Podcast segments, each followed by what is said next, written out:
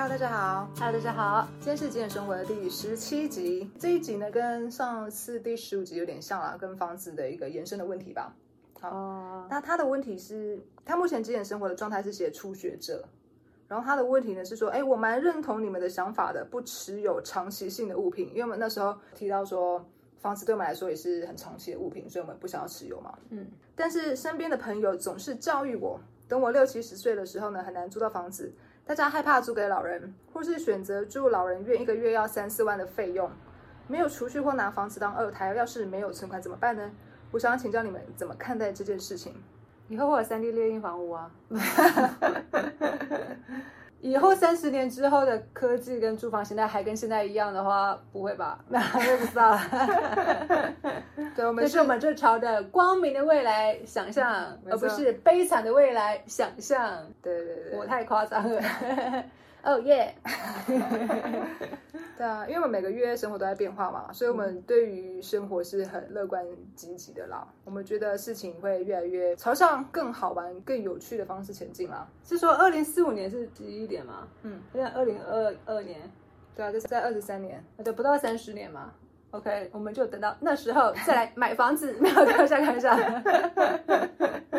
所以他认同不持有长期性的物品，像是房子，但是因为朋友一直教育他，嗯，可那我们就可以去关注到说，朋友啊、朋友都会很爱教育我们嘛。朋友是 谁？朋友是一个很成功的企业家，还是是一个很厉害的慈善家，还是是某个师傅、某个大师，还是只是一个平民老百姓？就说你可以去选择想要听的资讯来源嘛。对，那他的生活是不是你很认同？嗯对，呃，他过的生活就是你想现在想要过的生活，那你当然是可以参考他的意见嘛。嗯，如果说他现在的生活的样子让你觉得很满意，你信任他所讲的话，在三十年之后一样是可考的，那就去 follow 他的意见啊，OK 啊，嗯嗯嗯对啊，就说会担心老了之后没有房子住嘛，然后又没有存款了，所以就会那就去那就去买房子啊，没错。对啊，这是唯一解的啊。OK，好，这集的 影片到这边，谢谢大家留言。因为我觉得每个人的恐惧不一样，那每个恐惧的有有相对应的解决方法。如果说是害怕以后没有房子住的话，那就买房子。啊，我是害怕如果我没有去做我想做的事情的话，我真的超害怕的，所以我要赶紧去做我想做的事情。嗯，因为我怕我活不到明天嘛，对啊，我怕我活不到明天啊，我要把每天都当成最后一天。好好我要这样子过，我要燃烧我的生命。对，所就是以我们的恐惧不一样嘛，所以我们当然适用的解决方法会不一样啊，那很 OK 啊。我我觉得哈，就跟还是老话一句，就是不要去找一个完美的解答啊。嗯，就是所有选择都有代价的。你说好像我们我们现在的选择是，哦我现在每天都过得很快乐。对，好，也许我的风险就是说我老了之后没有房子住嘛。我哪一天去住路边嘛？那那 OK 啊，那我没有关系，那是我的代价嘛。对，那我但是我可以享受到就是现在的快乐。嗯，那你现在像有些人可能会愿意牺牲现在的快乐嘛，对，然后去北房贷。北房贷是之后买房子是更快的事情嘛。我觉得如果说可以让自己比较安心的话，我觉得是 OK 的。但是我觉得通常你会这样问话，其实因为你也你也提到说认同不长期持有物品，那我觉得从这边切入了，就是说为什么会认同？嗯嗯嗯，那到底是不是真的认同？因为 OK，那就是说你认同长嗯持有长期性物品的好处代价跟好处在那边嘛，嗯，那就可以自己去思考去试算一下。对，或者是说两边评估一下哪个比较不喜欢嘛。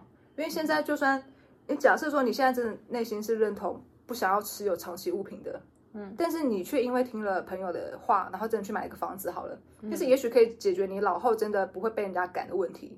但你是不是永远都要内心会有一个感觉是说，我去持有了一个其实我不太认同的一个长期性的物品？对，会有会有反会有那个感觉嘛不管怎么样，都会有两个价值观在打架嘛。对对，一个就是说一直担心老后没有房子，一个就是担心我一直做一个跟自己价值观不符合的事情。对，那这两个怎么办？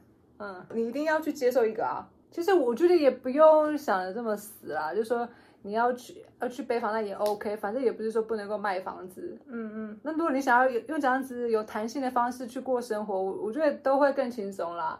就说也不是说一定要马上把整个价值观大翻转，因为我们的价值观也是慢慢的累积堆积，慢慢的发展出来嘛？是没错，但是我觉得，我觉得还是要跟着内心走。你现在真的真的选了一个看似比较轻松的做法，但他只要有违你的内心的话，你最后还是会更痛苦，还是会遇到更大的事情来提醒自己啊。可问题现在的那个痛苦那个门槛就是过不去啊！我的朋友就是一直在问我说，买房子，买房子。对啊，而且我觉得不用再问房子的问题，因为买房子跟租房子，这里永远是两大问两大派别在讲，这已经是一种意识形态了。嗯，所以它就是变成一个宗教了，就是有人是信买房买房教，有些人是信 租教，不买房教这样子。对，那宗教就是没有任何的对错，然后也没有哪一个是比较完美的，所以没有完美的答案。但是其实。都是有弹性的啦。对，那你又不是说不能够变来变去。你这样讲就很像在问说，请问我应该要信佛教还是要信基督教？对，其实我觉得这个问题跟这个一样。对，那我怎么可能跟你讲说哪一个比较好？对啊，就是说你的内心比较觉得说学佛这条路对你的生活比较有帮助，那当然就是学佛。啊那你觉得说信基督对你的生活比较帮助，那是信基督。对，哪个方式都可以。那我像我们是就是极简生活嘛。对 对啊，那有些人不喜欢极简生活，有些人可能是什么什么嘛，然后都可以嘛，就是去朝自己想要走的那条路嘛。对，当下的那个感觉去走就对了。嗯，因为不要觉得说买房或租房一定有一个最好的评估方式，没有，它就是宗教，就这样子，对不对？确实是一个大发现呢。嗯，好，我觉得一个方式就是说，啊，真的听了很多人说买房哪里好，哪买房哪里坏，或是不买房哪里好，不买房哪里坏。把所有的优缺点全部都列下来嘛？嗯，不清楚、不思考能力不够好的话，就是全部都用纸笔把它写出来。嗯，一个一个去量量比较。可是没有人会做这件事情嘛？其实我觉得一个很有趣的地方是说，其实不管是哪一边哈，每个人其实都有自己制定的答案啊。因为你就不会说，你你看了影片啊，好，先假设说是我们好了，看了我们的影片，觉得说不想要持有房子，但是呢，因为朋友又讲说，呃，要持有房子。但是这样想来看起来是好像也是蛮听朋友的话嘛，所以可是并不是说因为朋友讲的对还是我们讲的对，而是说其实大家对于某一个答案已经有一种既定的想法了，嗯，只是刚好说是谁刚好有跟你有共同的想法，可以去印证你的想法的时候，你会变得说比较想要偏他的那边，其实就这样子，就是想要找一个人来印证自己的答案，那你永远找得到可以印证你答案的人。那我觉得，如果说真的还是很困惑哈，就去整理物品。对，整理久了之后呢，就会慢慢会有一些想法了。对，脑袋会更清明一点，你也会更清楚说你需要是小房子还是大房子。是啊，搞不好想一想，至少如果真的最后决定要买了，可能就也许不用买到负担太大的嘛。嗯，OK，那就是这一集啦，拜。